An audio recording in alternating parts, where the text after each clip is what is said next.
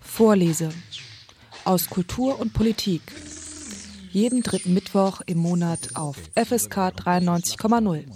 El afeminado canta Ay, perdón. El afamado cantautor grabará para la firma discográfica.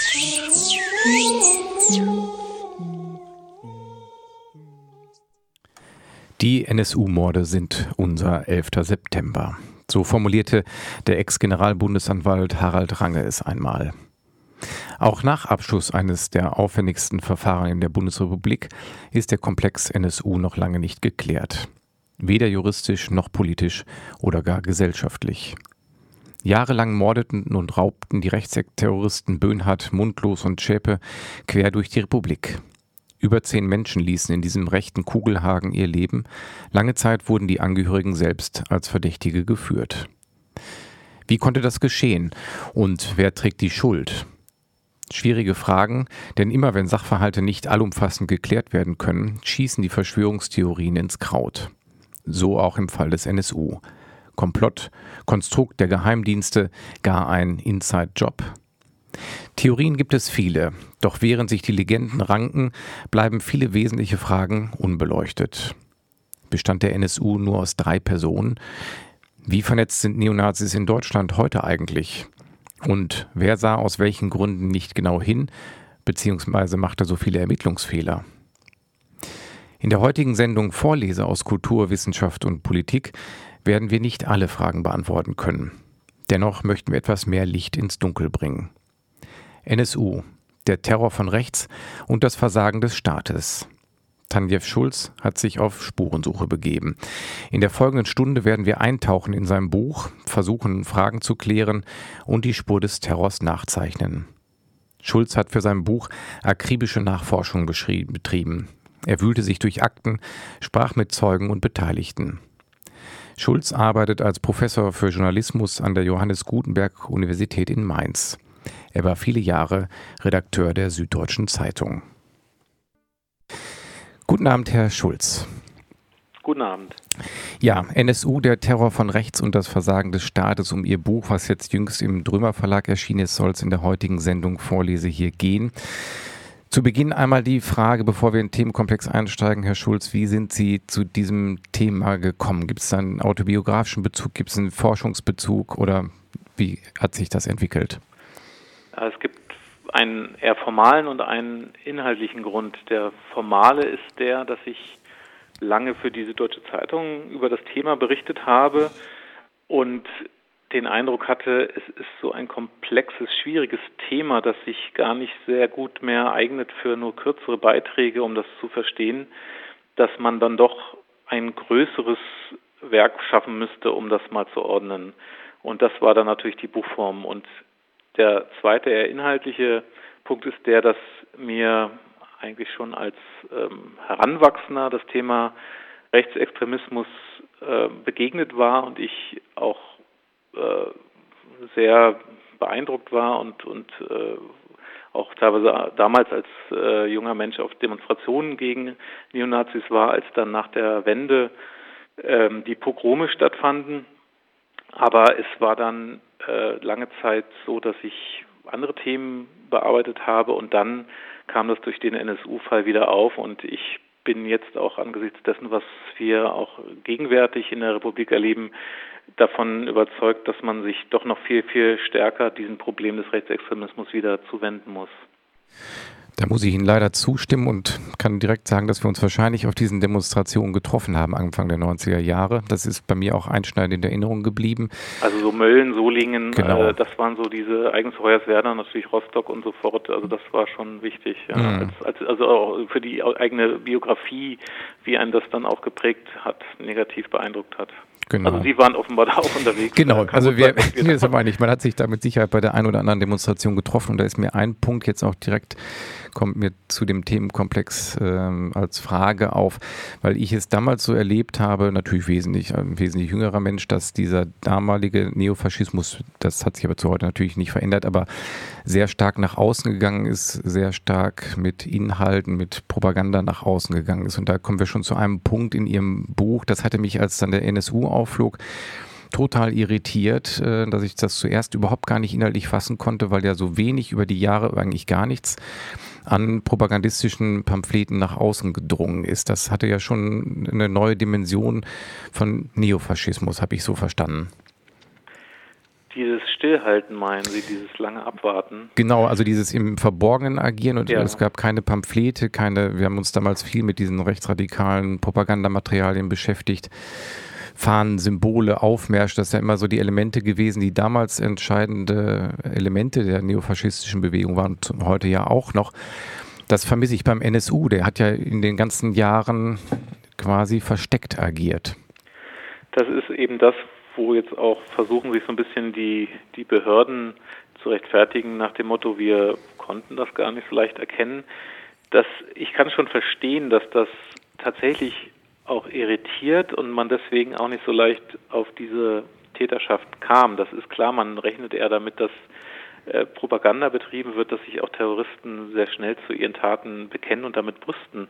Nur ähm, das ist natürlich jetzt so, hinterher ist man dann äh, manchmal schlauer, aber in Wahrheit hätten zumal die Behörden das schon auch wissen können, denn in Neonazi-Kreisen ist es jetzt durchaus ein äh, gängiges, ein gängiger Topos, sage ich mal, zu sagen, es zählen die Taten und nicht die Worte. Es gab eben auch im Jahr des Untertauchens dieses Neonazi-Trios Muntus Böhner Zschäpe, also im Jahr 1998, beispielsweise einen Song, der einer Neonazi-Band, in, in, dem es eben direkt auch hieß, äh, wie lange willst du noch warten, mehr als Worte zählen die Taten. Und diese Strategie, auch sich nicht sofort zu bekennen, einem in den Untergrund zu gehen, dort auch eher unauffällig äh, aufzutreten, wenn man dann mal an die Oberfläche geht, das findet sich in einigen Strategiepapieren, auch aus der damaligen Zeit, die auch den Behörden bekannt waren.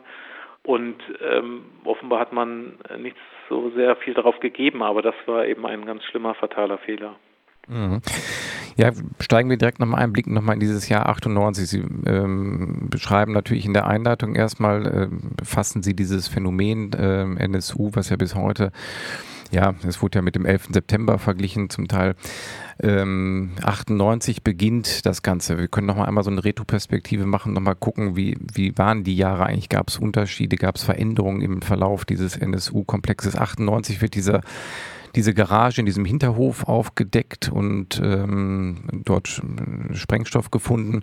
Und dann beginnt quasi der Weg in den Untergrund. Und da beschreiben Sie eigentlich schon, dass da schon diese ganze Serie an Pannen und Ermittlungsfehler eigentlich schon da ihren Ursprung hat. Ja, es ist leider wie so ein bisschen ein Hemd, das man falsch knöpft. Also dann ergibt ein Fehler den nächsten und es wird einfach nicht mehr gerade, sondern bleibt ewig krumm es gab vielleicht zwar nicht den einen Moment, aber es gab so eine ganze Kette von, von Fehlern, äh, an denen auch unterschiedliche Behörden beteiligt waren. Der Verfassungsschutz, auf den durchaus zu Recht immer geblickt wird, aber eben nicht nur dieser, sondern auch die Polizei und auch unterschiedliche Polizeibehörden. Und bei dieser Razzia hat man schon sehr, sehr viele Fehler begangen und einfach sehr leichtfertig dieses Trio dann abtauchen lassen. Und ähm, man hat das, also nur ein Beispiel. Ich meine, wenn man, es gab den klaren Verdacht, dass ähm, welche aus diesem Kreis dieses Trios und äh, der Freunde dieses Trios verantwortlich waren für Sprengstoffdelikte, also für teilweise äh, welche, die nicht zündfähig waren, für solche sogenannten Bombenattrappen im Raum Jena, für auch so Briefbombenattrappen, also für Dinge, die jetzt schon über das normale, in Anführungszeichen, Propaganda-Ausmaß hinausgehen, sondern wo es wirklich in die richtig militante Ecke geht.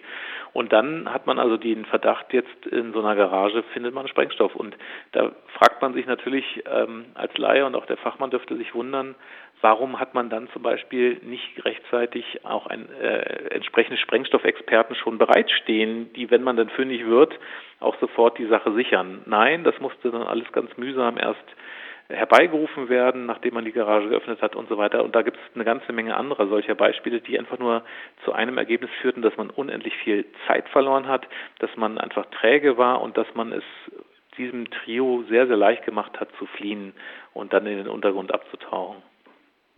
Und das verwundert ja vor allen Dingen vor dem Hintergrund, dass man eigentlich eine, auf eine lange Tradition des Terrorismus in Deutschland blicken konnte im Rahmen der Fahndung nach der Roten Armee-Fraktion sind ja eigentlich unglaublich viele Fahndungsmethoden entwickelt worden, ja schon sehr früh in den 70er Jahren, die Raster, 70er, wenn ich mich nicht irre, schon die Rasterfahndung. Und da hat es ja auch eigentlich immer ähm, sehr schnelle und sehr einschneidende Ermittlungsergebnisse gegeben. Wo sind denn da die Unterschiede zu dem NSU? Liegt es auch unter anderem daran, was wir eben besprochen haben, dass es gar keine öffentlichkeitswirksamen Pamphlete gegeben hat, sodass man gar nicht auf die Struktur gucken konnte? Oder gab es da auch noch andere Gründe? Naja, man hatte die schon eigentlich auf dem Schirm. Also die Gefahren waren eigentlich schon offen zutage getreten, denn dieses sich nicht bekennen, dieses Abgetauchtsein und Stillschweigen waren, das kam ja eigentlich erst dann später in der Phase, wo dann wirklich auch das Morden begann. Aber vorher, also auch vor diesem Untertauchen, war eben dieses dann Trio, aber auch das Umfeld dieses Trios also ganz klar auf dem Schirm der Sicherheitsbehörden und auch die Gefahren waren eigentlich äh, klar erkennbar. Die sind mit Aktionen offen aufgetreten. Es gab auch Propagandaaktivitäten, Demonstrationen in äh, Thüringen, auch gerade in Jena. Das galt als ein, ein wirklicher Schwerpunkt und Brandherd für die Neonazi-Szene. Die Behörden haben da versucht, äh, die teilweise zu infiltrieren, was möglicherweise zu neuen Problemen geführt hat. Aber es wurde sogar, weil Sie die RAF erwähnen, eben auch von politischer Seite bange gefragt, äh, ob nicht da auch so etwas wie eine braune RAF entstehen könnte. Und dann allerdings haben gerade auch die die äh, Bundesbehörden gesagt, nee, nee, das äh, soweit ist das nicht. Da fehlt auch eine Unterstützerszene und Untergrundkampf und so weiter. Das konnten die sich nicht angeblich vorstellen. Und dann kam es aber doch. Also das ist eigentlich vom Ablauf her so, dass man die Gefahren da im Grunde schon auf dem Tablett hatte und dann nach dem Untertauchen äh, durchaus auch diverse Bemühungen ja angestrengt hat, um die drei zu finden. Dann hat man irgendwann äh, da frustriert abgelassen, nachdem da auch wieder zig äh, Fehler und Ungereimtheiten zu verzeichnen sind. Und dann äh, kam, bekam man irgendwann die Dinge nicht mehr zusammengezählt, was dann die Anschläge und die Morde betraf. Genau, der erste Mord wird dann im Jahr 2000 verübt, im September. Und ab dann, das ist, das kann man nun relativ leicht nachlesen, sind zehn Menschen diesem Terror zum Opfer gefallen in den nächsten Jahren. Es ist ein, beim Lesen ist mir aufgefallen, Ihres Buchs, also in mehreren Kapiteln, dass es unglaublich schwierig ist. Also habe ich so empfunden und ich selbst empfinde es auch als so schwierig, sich abzugrenzen von Verschwörung, Verschwörungstheorien. Wir leben ja in einem Zeitalter, das ist jetzt ein Nebenaspekt, wo Verschwörungstheorien unglaublich aus dem Boden wieder sprießen ja. und vermeintlich sehr leichte Erklärungen geben. Gerade wenn ähm, Ermittlungen oder irgendwelche Sachverhalte nicht gänzlich aufgeklärt werden können, dann bietet sich dieser Raum für diese vagen Spekulationen. Früher, muss ich jetzt selbst sagen, war ich als Teil, als junger Linker auch der Meinung, der Apparat ist an allem schuld. Das Bild hat sich natürlich etwas ausdifferenziert. Trotzdem erscheint es natürlich beim ersten Blick auf diesen ganzen Sachverhalt, auf diese ganzen Jahre so, als wenn es auch ähm, ja, Dilettantismus, aber irgendwo auch ein Mitwissertum gab über diese V-Leute-Szene. Das versuchen Sie im Buch, war das, frage ich aber auch nochmal. Ja, das ist ein unglaublich schwieriges Unterfangen, hm. da auf seriöse Weise Licht ins Dunkel zu bringen, denn was wir natürlich gelernt haben über all die Jahre und auch über die diversen Skandale von Sicherheitsbehörden, dass man denen natürlich schon eine ganze Menge auch zutrauen muss, leider, also auch im negativen Sinne Böses zutrauen muss. Also mm, was wir gelernt haben, auch durch ganz andere Affären wie den NSA-Skandal, also nicht NSU, sondern NSA, was so die Überwachungsmöglichkeiten angeht, was wir aber auch von Geheimdienstoperationen auch in Deutschland teilweise wissen, sei es Plutoniumschmuggel, sei es das Zeller Loch, was jetzt schon länger ähm, her ist, also im RAF-Kontext. Da haben wir natürlich schon zu Recht als ähm, Publizisten, als Journalisten, als kritische Öffentlichkeit ähm, und erst recht die Linken ein, ein äh, eine Skepsis, die berechtigt ist, eine auch ähm, ein Misstrauen, das da ist. Und das wird durch den NSU-Fall auch auf ganz vielen Ebenen leider bestätigt. Also dass da äh, unglaublich viel nicht nur schiefgelaufen ist, sondern auch manches richtig skandalös ist, das glaube ich, kann man festhalten. Manches davon ist ähm, möglicherweise unabsichtlich, anderes ist ähm, tatsächlich auch mit Vorsatz geschehen, zum Beispiel das Schreddern von Akten. Nur eines muss man halt, glaube ich, sehr sauber versuchen zu trennen, um nicht in so ganz einfache Verschwörungsmythen hineinzugeraten, die ja dann unter anderem auch von Neonazis selber vertreten werden, um sich reinzuwaschen. Und das heißt, man muss halt sehr genau unterscheiden, was weiß man, wer ist für was verantwortlich ähm, und vor allen Dingen, was ist jeweils mit Vorsatz und absichtlich wohl geschehen, nach allem, was man an Fakten hat. Und wofür ich jetzt keine Belege habe, ich kann das auch nicht ausschließen, aber ich, ähm, ich sehe es auch von der Logik her nicht so, äh, dass jetzt der Staat in dem Sinne im NSU mit drin hing, dass da Behörden bewusst den NSU, das ist so eine gängige Verschwörungstheorie, selbst äh, geschaffen und dann gedeckt hätten und geschützt hätten, um dann quasi diese Mordserie selber mit beauftragt zu haben. Das ist eine sehr, sehr weitgehende Anschuldigung, mit der man dann auch sehr entsprechend vorsichtig sein sollte, finde ich. Und äh, das wird manchmal so ein bisschen verschwommen, sozusagen, in die Unterscheidung, die man da überall treffen muss. Ähm, das gesagt heißt aber nicht, dass es zum Beispiel an einigen Punkten in diesem Komplex gibt es sehr wohl auch Hinweise darauf, dass, ähm, was ich, Informationen durchgestochen worden sind von äh, rechts eingestellten Polizisten an Neonazis. Das ist, wie Sie auch sagen, also es gibt V-Leute, von denen wir es nicht wirklich beweisen können bisher, aber von denen man ähm, doch den Eindruck hat, ähm, dass die vielleicht viel mehr wussten, als sie heute zugeben und als die Behörden damals wussten oder als die Behörden zugeben. V-Leute sind ja keine Beamte, sondern äh, oft weiterhin Teil der Szene, also weiterhin Rechtsextremisten, die auch äh, mitunter dann ihr ihr Mehrfachspiel spielen und versuchen auch noch die Behörden auszutricksen und die sind dann ähm, sage ich mal, blöde genug, um, um äh, da mitzuspielen. Also das ist ein sehr, sehr, ja, leider kompliziertes Feld. Wenn man das seriös bearbeiten will, muss man da an ganz vielen Stellen das äh, versuchen, sauber auseinander zu sortieren. Und ich kann völlig verstehen, wenn, wenn Sie sagen, und so geht es mir auch mal wieder, äh, ist man da nicht manchmal dann doch wieder schon fast in der Verschwörungstheorie drin. Ist nämlich auch kein Wunder, weil in den Behörden selbst, und das fand ich fast das Erschreckendste noch daran, an diesem schwierigen Auseinandersortieren, da blühen die Verschwörungstheorien ja selbst. Also in die, die Behörden haben sich gegenseitig belauert. Das versuche ich ähm, an mehreren Punkten deutlich zu zeigen, dass die sich nicht nur behindert haben, sondern auch den anderen jeweils alles Mögliche unterstellt haben, äh, was auch nicht immer stimmt. Also das ist wirklich sehr schwierig in diesem komplexen Sicherheitsapparat. Aber was man auch sagen kann, wir haben 16 Bundesländer, wir haben die Bundesbehörden, es sind unglaublich viele Beamte und Behörden beteiligt gewesen an diesem Desaster. Und was es ähm, deshalb schon auf keinen Fall gegeben haben kann, ist sozusagen eine zentrale Stelle, die da irgendwie alle gesteuert und gelenkt hat. Also dass wir bewegen uns auf ganz unterschiedlichen Zeitpunkten mit ganz unterschiedlichen beteiligten Akteuren. Ihr hört die Sendung Vorlese hier auf FSK 93,0. Und in der heutigen Sendung geht es um das Buch NSU, der Terror von rechts und das Versagen des Staates, was von Tanjev Schulz jetzt gerade im Drömer Verlag erschienen ist. Herr Schulz, wir sind schon eingestiegen in die Thematik. Nochmal die eine Frage von mir, was mir so aufgefallen ist im äh, Lesen, beim Lesen des Buchs, sondern bei der Beschäftigung mit der Thematik dass ähm, die Neonazis auch zum Teil vor Gericht einfach gesagt haben, nee, den NSU gab es nicht, das war ein staatliches Konstrukt. Das ist ja ganz anders als die RAF, die ganz offensiv und ganz äh, klar gesagt hat, wir waren das und die wahrscheinlich sauer geworden wäre, wenn man gesagt hätte, ihr, das war ein, staatliche, ein staatliches Unternehmen. Ja, das ist tatsächlich augenfällig und äh, auch ein bisschen seltsam, aber es zieht sich so durch. Tatsächlich haben im NSU-Prozess viele so diesen Eindruck äh, erwecken wollen und manche auch versucht, ihre eigene Gesinnung so ein bisschen kleiner zu reden, als sie aus diversen Dokumenten doch ziemlich klar hervorgeht, also ihre rechtsextreme Gesinnung.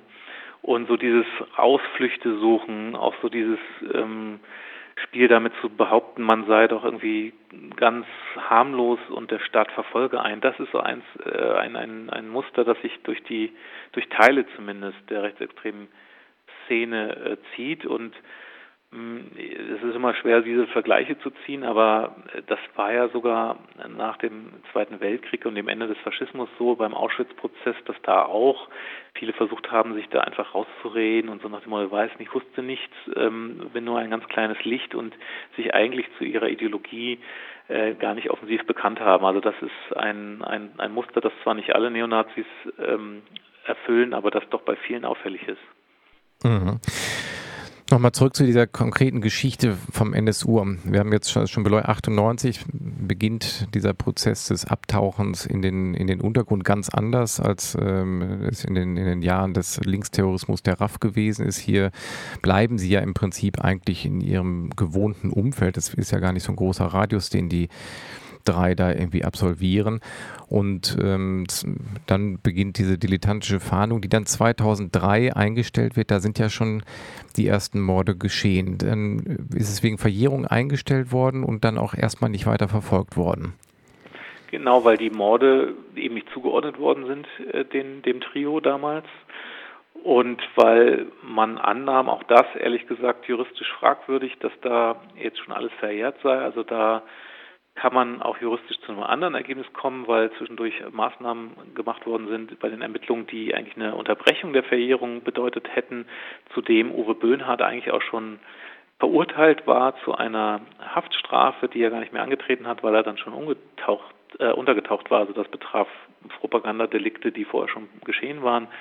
Das heißt, diese Verjährung ist eigentlich auch nicht äh, korrekt äh, in dem Sinne gewesen, aber man hat auch den Eindruck, dass die beteiligten Behörden bei der Fahndung, also da federführend Landeskriminalamt in Thüringen und die entsprechende Strafverfolgungsbehörde, dass die dann auch allmählich mal froh waren, den, den Fall vom Tisch zu haben. Das glaubten die ja jedenfalls.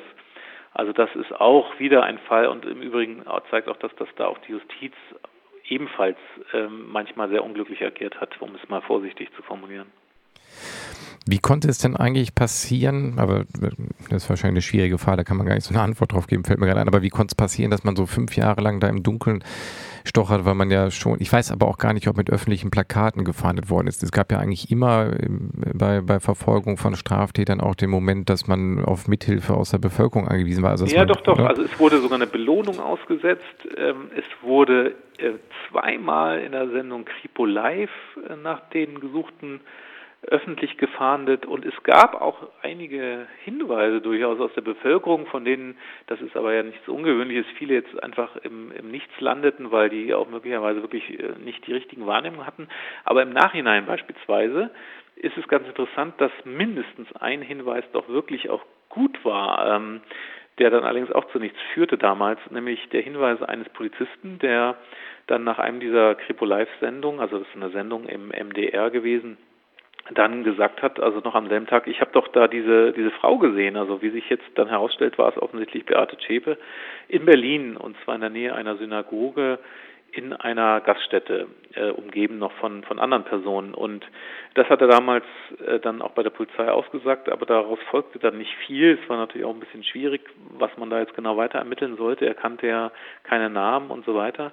Aber es ist dann auch im NSU-Prozess ähm, rausgekommen, da sagte er als Zeuge dann auch nochmal aus nach all diesen Jahren, und das war ja dann schon über 15 Jahre etwa her, ähm, und äh, Beate Zschäpe hat dann schließlich äh, sogar eingeräumt, dass sie tatsächlich zu diesem Zeitpunkt etwa in Berlin gewesen sei mit ihren Freunden, was sie allerdings bestritten hat, dass sie dort diese Synagoge in der Rückestraße auch ausgespäht hätten. Das hat sie bestritten, aber daran kann man natürlich auch Zweifel haben, ob sie da die Wahrheit sagt. Genau, also, es, also gab es äh, Hinweise, jetzt wo Sie sagen, fällt mir jetzt wieder ein, diese MDR-Sendung hatte ich auch versucht nochmal zu googeln, ich habe aber den Eintrag nicht gefunden, das liegt wahrscheinlich natürlich auch zu lange zurück irgendwie. Ähm, die, der NSU ist dann ja eigentlich wirklich bis zum Auftauchen, kann er gefahrlos für Sie agieren, also für dieses Trio, kann in Urlaub fahren und es ergeben sich eigentlich keine weiteren Hinweise mehr darauf. Ähm, das hat ja jetzt auch schon die Frage aufgeworfen, und in Hamburg ist im Augenblick davon voll plakatiert, dass die, äh, also mit lustigen, in Anführungszeichen, Plakaten, wo draufsteht, der NSU waren nur drei Leute. Nazis fahren gerne Fahrrad. Ich kann es aber total ja. nachvollziehen, dass da Fragen offen bleiben und äh, natürlich völlig klar sein muss, irgendwie, dass man das nicht ganz alleine hinbekommen kann, sondern dass es da eigentlich ja. auch ein Unterstützernetzwerk gibt. Also diese Frage wird uns auch weiter begleiten. Sie muss uns auch weiter begleiten und da muss auch weiter ermittelt werden. Da finde ich auch diese entsprechenden Forderungen von Nebenklägern aus dem Prozess und auch vielen ähm, Aktiven, auch aus der Antifa-Szene, richtig. Ähm, was ähm, man aber sagen muss, ist, wir wissen eigentlich schon jetzt, es gab ein breites Unterstützernetzwerk. Das waren auch etliche Personen, die im Laufe der Jahre, erst, erst direkt beim Untertauchen, aber dann auch in den folgenden Jahren, dem Trio geholfen hat. Äh, das ist sogar eigentlich jetzt schon nachweisbar und eben auch ein Teil, warum jetzt manche von diesen Unterstützern auch ähm, als Beschuldigte geführt werden zumindest oder jetzt sogar auch im NSU-Prozess mit verurteilt worden sind. Es wurde ihnen geholfen auf verschiedenen Ebenen. Was wir bisher nicht wissen und äh, zumindest nicht nachweisen können, ist die Frage, ähm, war der NSU in dem Sinne größer als nur das Trio, dass tatsächlich mehr ähm, Helfer, Unterstützer, Neonazis eingeweiht waren in die Mordpläne, in die Anschlagspläne selbst und oder auch direkt daran beteiligt waren vor Ort. Und das ist eine These, die man natürlich auch aufstellen kann und muss, ähm, die aber eben unklarer ist. Also es ist durchaus denkbar, es ist logistisch überhaupt nicht unmöglich, dass ähm, die, das Trio diese Mordanschläge äh, als kleine Zelle durchgeführt hat und sich für die Unterstützung nur Leute gesucht hat, die dann nicht eingeweiht worden sind in diese Pläne und dann einfach das Untertauchen und die Legendierung im Untergrund im sogenannten eben über die laufen ließ. Ähm, die Frage ist, wie wahrscheinlich ist das oder gab es nicht doch ein paar mehr Mitwisser? Ähm, das ist eine im Prinzip offene Frage. Ähm, aus dem Gerichtsurteil kommt heraus, es gab dieses NSU-Trio, mehr wissen wir nicht. Aber äh, das, da ist sicherlich das letzte Urteil noch nicht gesprochen. Wenn es nur ein Trio gab, ähm, dann wird natürlich diese These immer weiter im Raume bleiben und wir werden es da nie äh, wirklich widerlegen können. Sie haben ja nun auch den Prozess begleitet und der ist natürlich auch Teil Ihres Buches. Welchen Eindruck hatten Sie denn davon, Beate Zschäpe? Also die ist ja, ähm, die Strategie verfolgt, erst überhaupt gar nichts zu sagen, nur über die Anwälte gesprochen, dann hat sie sich ja eingelassen zu den Sachen und dann dieses Bild skizziert von einer armen, zu Hause gebliebenen mit Freunden, von dem sie nichts wusste. Das ist ja wahrscheinlich relativ leicht zu durchschauen, aber trotzdem ist ja trotz dieses Urteils bleiben ja unglaublich viele Fragen offen und es ist überhaupt gar nicht äh, klar. Sie ist ja auch gar nicht so richtig zu greifen. Hatten Sie da einen anderen Eindruck von, wenn Sie näher dran sind an der Materie? Nee, das ist tatsächlich schwer zu greifen. Also die Art, wie das dann dargestellt wurde, Ihre Version, die ist in höchstem Maße unglaubwürdig und wirkt wenig ähm, authentisch, weil da einfach ganz viele Lücken drin sind und ganz vieles in dieser Erzählung einfach nicht zusammenpasst. Also es beginnt schon damit, dass sie als sie dann sich der Polizei stellte, nachdem sie also die gemeinsame Wohnung des Trios in Brand gesetzt hatte, 2011, dass sie da gesagt haben soll, das wurde auch von ihr zumindest nicht bestritten, äh, so am Rande äh, bei der Polizei, sie hat damals zur Sache nichts gesagt, aber am Rande wurde halt irgendwie auch miteinander gesprochen, dann soll sie gesagt haben, ja, sie sei zu nichts gezwungen worden von ihren Freunden. So, und hinterher kommt dann aber plötzlich im Gericht, äh, nachdem sie lange irgendwie gar nicht äh, sich zur Sache äußern wollte, die Version, ja, ja, ich war ja quasi wie so eine Art Geisel des NSU und habe immer erst hinterher von den Morden erfahren und fand das ganz scheußlich, aber das lief dann also zehnmal so nach dem Motto, dass sie sich darüber empört haben will. Und dann ähm, äh, sagt sie quasi, sie hat damit nichts zu tun. Das ist alles mit auch vielen anderen Indizien ähm, zusammengenommen höchst unglaubwürdig. Und trotzdem wird man aus dieser Person nicht schlau. Das betrifft auch diesen anderen Punkt, den Sie vorhin gesetzt haben mit Ihrer Frage. Ich meine, es ist ja trotzdem auffällig, dass sie völlig illoyal dann ist zu ihren äh, jetzt toten Freunden Uwe Mundlos und Uwe Böhnhardt, dass sie die im Grunde in dem Sinne ja auch verrät und sagt, äh, die waren irgendwie ganz skrupellos, ich nicht und ähm, die waren ganz schlimm zu mir. Das heißt, das ist ein, äh, in dem Sinne eine Abkehr. Sie hat sich angeblich von der rechten Szene distanziert. Die Worte, die sie dafür gewählt haben, die waren auch wieder ähm, höchst angreifbar und unglaubwürdig, aber ähm, zumindest hat sie das ähm, behauptet. Und äh, wie passt das alles zusammen? Also da wird man so ganz schlau nicht raus, außer dass man vielleicht zum Ergebnis kommt, äh, reine Opportunistin, die will ihre Haut retten und so fort und hat das Ganze allerdings dann höchst unglücklich und, und ähm, auf eine völlig untaugliche Weise versucht. Mm, also kurz und gut, so richtig schlau bin ich über all die Jahre, an, wo ich auch ganz viele Details über ihr Leben erfahren habe, nicht geworden, als sie dann ihre sogenannten letzten Worte vor Gericht, also kurz vor, vor der Urteilsverkündung gesagt hat, fiel es mir sogar auch ein bisschen schwer, überhaupt diese äh, diese Worte und diese Stimme mit der Person, die da so lange schweigend saß, mit der man sich dann so lange befasst hat, irgendwie eine Übereinstimmung zu bringen. Das ist ein seltsames Gefühl, wenn man über all die Jahre äh, so konfrontiert ist mit jemandem, aber nie persönlich mit der Person spricht. Also scheinbar ist es auch wieder ein weiteres Beispiel dafür, wie Nazis sich vor Gericht verhalten. Also äh, als naiv gesprochen ist mir das immer gar nicht so ganz klar, weil da klar ist, auch in der Verteidigungsstrategie, dass man wahrscheinlich einen Freispruch nicht erwirken kann. Ähm, mir ist da nicht so klar, was das juristisch für ein Konstrukt ist, da dann irgendwie ähm, sich als Anhängsel zu geben und auch wieder nicht zu sagen, okay, nein, ich bin stolz darauf, wie Sie sagen, wenn man so lange äh, ideologisch und persönlich verbandelt gewesen ist, kann man das ja eigentlich szeneintern auch als Verrat werten, was sie dort gemacht hat. Genau, also das ist, äh, gleichzeitig hat sie dann gesagt, ja, sie äh, habe quasi mit der rechten Szene nichts mehr zu tun, sie akzeptiere aber die Gesinnung ihrer Mitangeklagten und allein diese Wortwahl ist natürlich völlig untauglich, um sich wirklich zu distanzieren. Also wie kann man akzeptieren, wenn jemand wie äh, der Mitangeklagte und dann auch äh, verurteilt André Eminger, also der hat halt äh, diese schlimmen Tattoos auf seinem Bauch, äh, die ich jetzt gar nicht wiederholen will, also höchst antisemitisch zum, zum Mord im Grunde aufrufend. Und ähm, das heißt, diese Distanzierung ist windelweich gewesen. Und das, man begreift nicht so ganz, was da die Taktik war. Man kann aber auch sagen, naja, die, die Anwälte, die sie am Schluss hatte, also die beiden Verteidiger ihres Vertrauens dann am Ende, die haben ihr das möglicherweise auch irgendwie nahegelegt, da müssen wir ähm, irgendwas liefern und hat dann diese Art Teilgeständnis da. Ähm, am Ende hat es im Urteil ihr eigentlich nichts gebracht. Nee, genau, also das, ähm, ne, das ist ja lebenslänglich geworden. Bei dem werfen wir noch mal einmal einen Blick auf die Ermittlungsbehörden. Sie hatten es ja am Anfang der Sendung schon mal einmal kurz einfließen lassen. Da hat es dann ja auch ähm, kurz nach dem Auffliegen diese, diese, diese Konfetti-Aktion gegeben, dieses Schreddern von Seiten der Behörden, wo, wo wir wahrscheinlich auch mit leben müssen, dass man das nie letztendlich erhellen kann. Auch da wieder so ein Einfallstor für Verschwörungstheorien. Aber das Schreddern von Akten in Köln hat ja nun nachweislich stattgefunden. Das hat stattgefunden und es war wirklich skandalös, in dieser Phase das zu tun. Und die Frage ist, warum wurde es getan? Und wie Sie sagen, mit letzter Gewissheit werden wir das vielleicht nie beantworten können. Wir wissen aber doch eine ganze Menge und ich habe das sehr ausgiebig recherchiert, weil mir das auch keine Ruhe gelassen hat. Und ähm, was man vielleicht sagen muss zunächst mal ist, es gab auch Unregelmäßigkeiten und mindestens mal ein Aktenchaos, aber manchmal auch Schlimmeres in diversen anderen Fällen und Behörden. Also es ist jetzt ein Muster, das jetzt nicht nur einmalig im NSU-Fall auftaucht. Das macht es jetzt nicht besser, aber es bringt so ein bisschen ins Verhältnis. Also es ist kein so ganz isolierter Akt.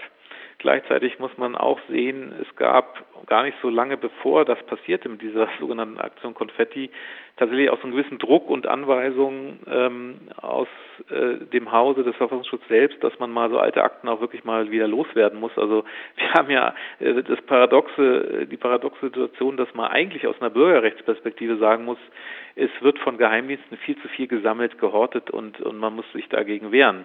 Ähm, jetzt haben wir aber genau den umgekehrten Fall hier, dass vielleicht wichtige Dokumente äh, nun voreilig äh, und, und äh, vorsätzlich vernichtet werden, um da irgendetwas zu verschleiern. Und die Frage ist, was will man verschleiern? Und da ist ähm, die Aussage des Beamten, der das gemacht hat, also des Referatsleiters, dann irgendwann gewesen, ja, ähm, das sei erfolgt eben um ähm, sozusagen zu verhindern, dass der Eindruck entsteht, dass man trotz so vieler V-Leute, die man hat in der Szene oder gehabt hat, dass man da so wenig weiß über den NSU. Das ist ähm, auch nicht so unplausibel, dass das tatsächlich der Grund war für diese Schredderei. Ähm, man kann die Gegenthese aufstellen, da stand irgendwas ganz Schlimmes drin in den Akten. Ähm, da würde ich nun wiederum sagen, wenn wirklich, äh, was weiß ich, so richtige Kumpanei oder so, das würde ja niemand in die Akten schreiben, also von vornherein nicht. Also wenn man diese, äh, diese These eines Komplotts aufstellt, dann passt das trotzdem nicht zu dieser Schredderaktion eigentlich, zumal dieser Referatsleiter, der das in Auftrag gegeben hat, diese Akten gar nicht alle selbst dann nochmal durchsucht hat, sondern von anderen äh, in der Behörde. Das heißt, er hätte dann auch noch, noch mehr Mitwisser gehabt, die da darüber gestolpert wären. So. Also es gibt sehr, sehr viele Indizien dafür, dass in den Akten möglicherweise tatsächlich nichts ganz Skandalöses drin stand, außer der Tatsache, dass man diverse V-Leute halt hatte, schlimm genug, die irgendwie irgendwie nichts wussten und dass er das äh, vernichten wollte.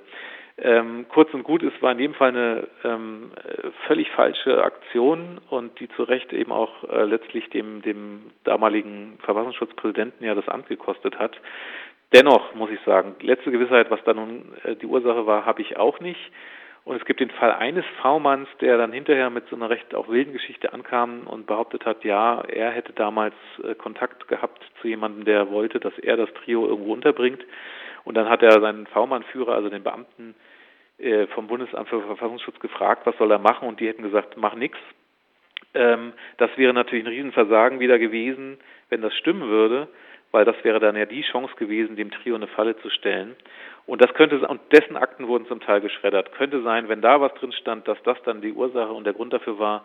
Es wird allerdings massiv dementiert von von allen beteiligten Beamten, dass das dass diese Geschichte stimmt und ähm, da steht Aussage gegen Aussage und wir wissen es einfach nicht. Ihr hört die Sendung Vorlese auf FSK 93,0 und heute geht es in dieser Stunde um den Themenkomplex NSU. Zu Gast in der Sendung ist Tanjev Schulz, der das Buch jetzt zum NSU gerade beim Drömer Verlag veröffentlicht hat. Herr Schulz, wir hatten es äh, eben schon mal äh, so ein bisschen die Geschichte des NSU umrissen in der Kürze der Zeit. Es hat dann ja im, zum Ende hin oder in den späteren Jahren nochmal eine Verlagerung gegeben. Es hat dann begannen Polizistenmorde an Kiesewetter ähm, da werfen Sie die Frage auf, ob das vielleicht einen Strategiewechsel angedeutet hat, aber auch da sind natürlich viele Mutmaßungen nur möglich, weil man keine handfesten Beweise hat. Ja, der Mord an der Polizistin Michelle Kiesewetter ist ja 2007 erfolgt. Was einen zunächst mal wundert, ist, warum war dann diese vergleichsweise doch lange Lücke bis 2011, als dann der NSU aufflog? Da ist ja dann an Mordanschlägen, soweit wir zumindest wissen, nichts weiter passiert. Es sind Raubüberfälle passiert. Also hat man sich da in dieser ganzen Zeit irgendwie davon abgewandt. Das ist sehr unwahrscheinlich, denn diese Bekenner-DVDs, die gab es ja weiterhin und man hat sich stolz dann in denen damit gebrüstet und darin auch angekündigt, neue Streiche, wie das die Neonazis da in ihrem Bekennervideo verharmlosend genannt haben, die wurden ja dann verschickt von Beate Zschäpe, wie sie selbst zugibt. Das heißt, am Schluss gibt es diese Sequenz, wo eben dieser Polizistenmord thematisiert wird und es heißt dann neue Streiche und es wird auf eine zweite DVD verwiesen, die dann vielleicht irgendwann hätte kommen sollen. Das spricht für einen gewissen Wechsel bei den ähm, Opfern, die man sich gesucht hat oder hätte. Ähm, es ist trotzdem vieles unklar, gerade an diesem Mord an der Polizistin. Zum einen Beate Zschäpe hat behauptet, es ginge, es sei den äh, ihren Freunden nur gegangen, angeblich darum, so hätten die behauptet, äh, um die Polizeiwaffe, um die Polizeipistolen. Da ist die Frage, wie glaubwürdig ist das? Also die spielt möglicherweise auch eine Rolle, aber auch ideologisch mag es ja einen Hintergrund gegeben haben, dieser Hass auf die Polizei, der sich durch vieles zieht, auch in der Biografie dieser untergetauchten Neonazis. Also das scheint mir schon ein wichtiger Punkt zu sein. Möglicherweise hätten dann also ähm, Polizisten, vielleicht aber auch Politiker. Es gab eine große Liste mit Namen, die gefunden worden ist, auch beim NSU, hätten dann die nächsten Opfer sein sollen. Ähm, eine Polizistin ist dann schon ermordet worden. Man vergisst leicht, und das ist mir wichtig zu betonen, dass es neben dieser äh, umgebrachten Polizistin ja auch ihren Streifenpartner gab, der mit äh, genauso umgebracht werden sollte, Martin A., und mit einer Kugel im Kopf dann, wie durch ein Wunder überlebte. Äh, lange konnte natürlich dann auch der NSU nicht so wirklich wissen, was hat der vielleicht doch noch gesehen und kann es erzählen als Zeuge. Der kann sich daran nicht mehr erinnern, der ist völlig traumatisiert an diesen Tatmoment, kann er sich nicht erinnern, aber das war natürlich auch eine gewisse Unsicherheit, die dann irgendwann eintrat, nachdem die merken mussten, aha, der hat ja überlebt. Aber da stellen sich viele Fragen. Ähm, es gab auch lange Diskussionen darüber und Gerüchte bis heute, ob nicht irgendwie eine Bekanntschaft der Täter zu dieser Polizistin irgendwie bestanden haben könnte, weil sie ursprünglich auch aus Thüringen kam, wie die Täter. Da hat sich aber bisher nichts wirklich äh, bewahrheitet. Wie hat denn eigentlich dann auf das Auffliegen die Szene reagiert? Im Buch gibt es ja immer mal wieder zwischendurch auch Andeutungen, auch das ist nicht 100% belegbar, dass in Liedern immer mal Anspielungen auf dieses Trio gemacht wird. Da gibt es dieses Lied, glaube ich, von der Band Lanza, Döner, Mord oder... Gigi und die braunen Stadtmusikanten genau, heißt die Band, genau. schlimmer Name, aber genau, ja, die haben über diese Dönermorde, in Anführungszeichen, ein schlimmes Wort, mhm. ähm, gesungen, schon vor... Ähm, vor Bekanntwerden des NSU. Genau, distanzieren sich natürlich auch davon, sagen, nein, wir haben da nichts mit zu tun gehabt. Wie ist denn jetzt eigentlich, ähm, ich meine, jetzt lebt man ja wieder in einer Zeit von äh, zunehmend stabileren neofaschistischen Strukturen in diesem Land. Wie, äh, haben Sie da noch einen Einblick, wie das dann aufgegriffen wurde? Es wird ja scheinbar immer irgendwo auch Bezug darauf genommen, auch wenn ja, man es nicht nachweisen kann. Es gibt kann. immer wieder Bezüge darauf.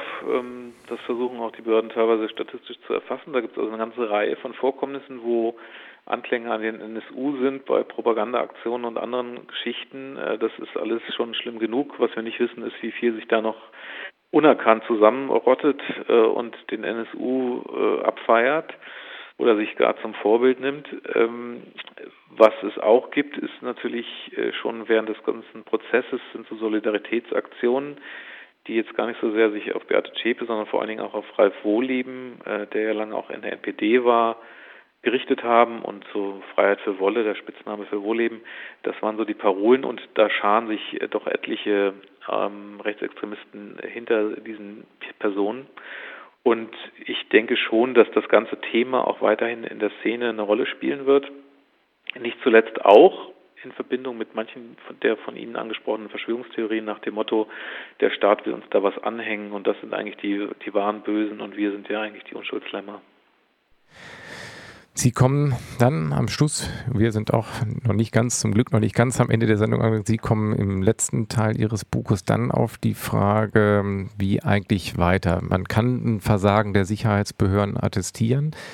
Man kann zum Teil ähm, Vorsätzlichkeit unterstellen, aber wir haben das schon jetzt öfter also ein bisschen austariert. Es ist schwierig, da wirklich konkret Vorwürfe zu machen, aber diese, diese Schredderaktion, da gab es einige Sachen, die doch zumindest ein Fragezeichen und weitere Beleuchtung bedürfen. Ähm, wie geht man mit diesem Themenkomplex weiter um? Sie äh, stellen provokant die Frage, soll man V-Männer ganz sein lassen, soll man das am Ver Verfassungsschutz auflösen, soll man den Inlandsgeheimdienst auflösen und diskutieren diese Frage dann. Wie geht man damit weiter um? Also das sind ja auch oft zu hörende Forderung, gerade auch von, von den Linken, also der Partei, aber auch generell von, von äh, Linken, die sich als links begreifen, sagen, Verfassungsschutz abschaffen. Dafür habe ich im Grunde große Sympathien. Irgendwie ist äh, so ein Inlandsgeheimdienst immer auch so eine Art Fremdkörper in einem demokratischen System und der hat auch in der BRD und gerade auch an diesem Fall NSU ähm, vieles ähm, eben nicht geleistet, ganz im Gegenteil auch oft Schaden angerichtet. Ähm, das ist die eine Seite. Nur, was ich eben äh, ein bisschen nachdenklich versuche zu diskutieren, ist, naja, äh, das ist zwar tatsächlich so vielleicht ein Problem, aber was machen wir dann? Also äh, was wir aus dem NSU-Fall eben leider auch sehen können, es war eben doch nicht nur der Verfassungsschutz, sondern die Polizei war teilweise nicht besser. Und ähm, ich glaube, es ist eben dann nicht damit getan zu sagen, soll doch alles dann das BKA machen oder irgendwie nur eine, eine andere, ganz andere Behörde. Was für Strukturen werden dann da entstehen? Wir haben schon mal im NSU-Fall das Problem gehabt, dass auch in der Polizei Informanten geführt werden, auch dass es auch da so etwas wie V-Männer gibt. Wir sehen seit Jahren, dass das äh, BKA das, äh, und Polizeibehörden ihre Befugnisse ausweiten und äh, die Politik ihnen mehr gibt, weil man eben in den Terrorabwehrkampf sich wähnt oder auch teilweise sehr real ist, auch was jetzt andere Szenen angeht, islamistischen Terror und so weiter. Und da sind Strukturen aufgebaut worden, die manchmal aus dem Ruder laufen, manchmal auch ähm, schwer kontrollierbar sind. Und äh, es ist, glaube ich, nicht so mit einem Federstrich aufzulösen. Jedenfalls würde ich davor warnen zu sagen, das Problem hat sich erledigt, wenn man jetzt mal einfach den Verfassungsschutz abschafft. Vielleicht sollte man es trotzdem tun oder zumindest von ganz neu aufbauen und ganz anders konturieren. Vielleicht muss man auch auf diese V-Leute verzichten, die zumindest im NSU-Fall wirklich mehr Schaden angerichtet haben als alles andere. Gleichwohl ist es, ähm, ist es oft, ähm, glaube ich, Augenwischerei zu sagen, man hat da alle Probleme mit beseitigt, wenn man einfach nur irgendwo äh, was ähm, abschafft. Und umgekehrt kann ja dann auch der Ruf entstehen, wenn Sie schreiben, dass dieses, diesen Ämterwirrwarr, da hat man ja auch den Eindruck, weil es wirklich äh, die, also, äh, gegeneinander gearbeitet wurde von den verschiedenen Sicherheitsapparaten kann ja umgekehrt auch der Ruf entstehen nach einer Superbehörde, die das dann endlich im Griff hat, so eine Art Heimatschutzministerium. Wir haben jetzt schon einen Heimatminister. Das ja. führt aber natürlich meines Erachtens nach natürlich auch dann auf, im Umkehrschluss auch wieder zu noch unfreieren Strukturen. Und da haben wir natürlich aus der Nazi-Zeit die Lehre gezogen, ja. es bewusst zu trennen. Und da muss man wahrscheinlich, so schwer es ist mit diesem Ämterwirrwarr, teilweise auch leben. Das ist eben der Punkt, also dass man sich da auch nicht so einfach machen darf. Dieses, äh, dieser Ämterwirrwarr und, und die fehlende Kooperation und so fort haben halt wirklich was Schlimmes angerichtet im NSU-Fall. Und wir sehen das auch an einigen anderen Fällen, dass da die Absprachen nicht funktionieren, wie jetzt beim Fall Anis Amri beispielsweise. Aber tatsächlich diese Machtkonzentration, die Sie jetzt angesprochen haben, ist natürlich auf der anderen Seite auch ein Problem, wenn die entsteht. Also eben die Gestapo, äh, die Lehre aus der Gestapo ist eben genau das, da Sachen zu trennen. Und wenn wir blicken äh, auf klassische Zentralstaaten wie Frankreich, da gibt es auch massive Probleme, wenn da so eine, wenn da so Superbehörden in, äh, entstehen, die da in alles dann hineinwirken. Und ähm, ein gewisses Checks and Balances ist durch diese Ämtervielfalt natürlich auch gewährleistet. Also das heißt, äh, das kann also auch zum Problem werden, wenn man da starke Zentralen schafft. Und ein bisschen ist ja das sogar gemacht worden jetzt, unter anderem aus dem NSU-Fall als Lehre, aber auch aus anderen Fällen, dass man versucht, äh, noch nicht in einem wirklich riesigen Ausmaß, aber versucht die Bundesbehörden, also BKA, äh, aber auch Bundesamt für Verfassungsschutz aufzuwerten. Aber genau diese Behörden sind jetzt auch nicht äh, als rühmlich aus dem NSU-Fall hervorgegangen. Teilweise ganz im Gegenteil.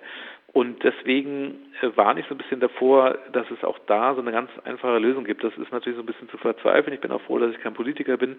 Ähm, und das heißt auch nicht, dass man jetzt die Hände in den Schoß legen darf. Also man muss da an, an vielen Stellen reformieren. Man muss auch manche Behörden vielleicht tatsächlich in Frage stellen. Ähm, aber sozusagen so äh, die, die Sorge, dass da Superbehörden geschaffen werden, die alles können und wo alles sich konzentriert, die habe ich auch. Und Sie haben es angesprochen, was man aber schon habe ich so rausgelesen oder habe ich auch, auch mein eigenes Urteil gebildet, dass man so unterm Strich sagen kann, dass dieses V-Mann-Wesen im NSU, gucken wir uns den NPD-Verbotsprozess vor einigen Jahren an, doch scheinbar mehr Schaden anrichtet, als dass es wirklich Aufklärung über die Szene bringt. Wären Sie da für eine Einstellung ja. dieses Programms? Ja, also jedenfalls so wie das jetzt bisher abgelaufen ist, äh, kann man, finde ich, diese Bilanz so negativ ziehen.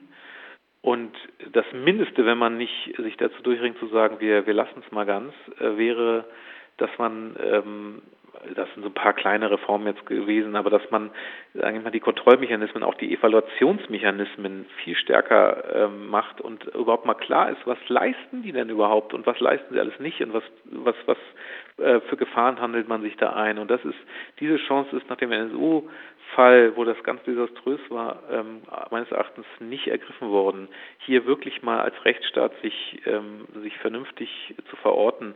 Und man bleibt da in diesem, in diesem ganz äh, trüben Gewässern mit den V-Leuten weiter drin und das ist eine große Gefahr.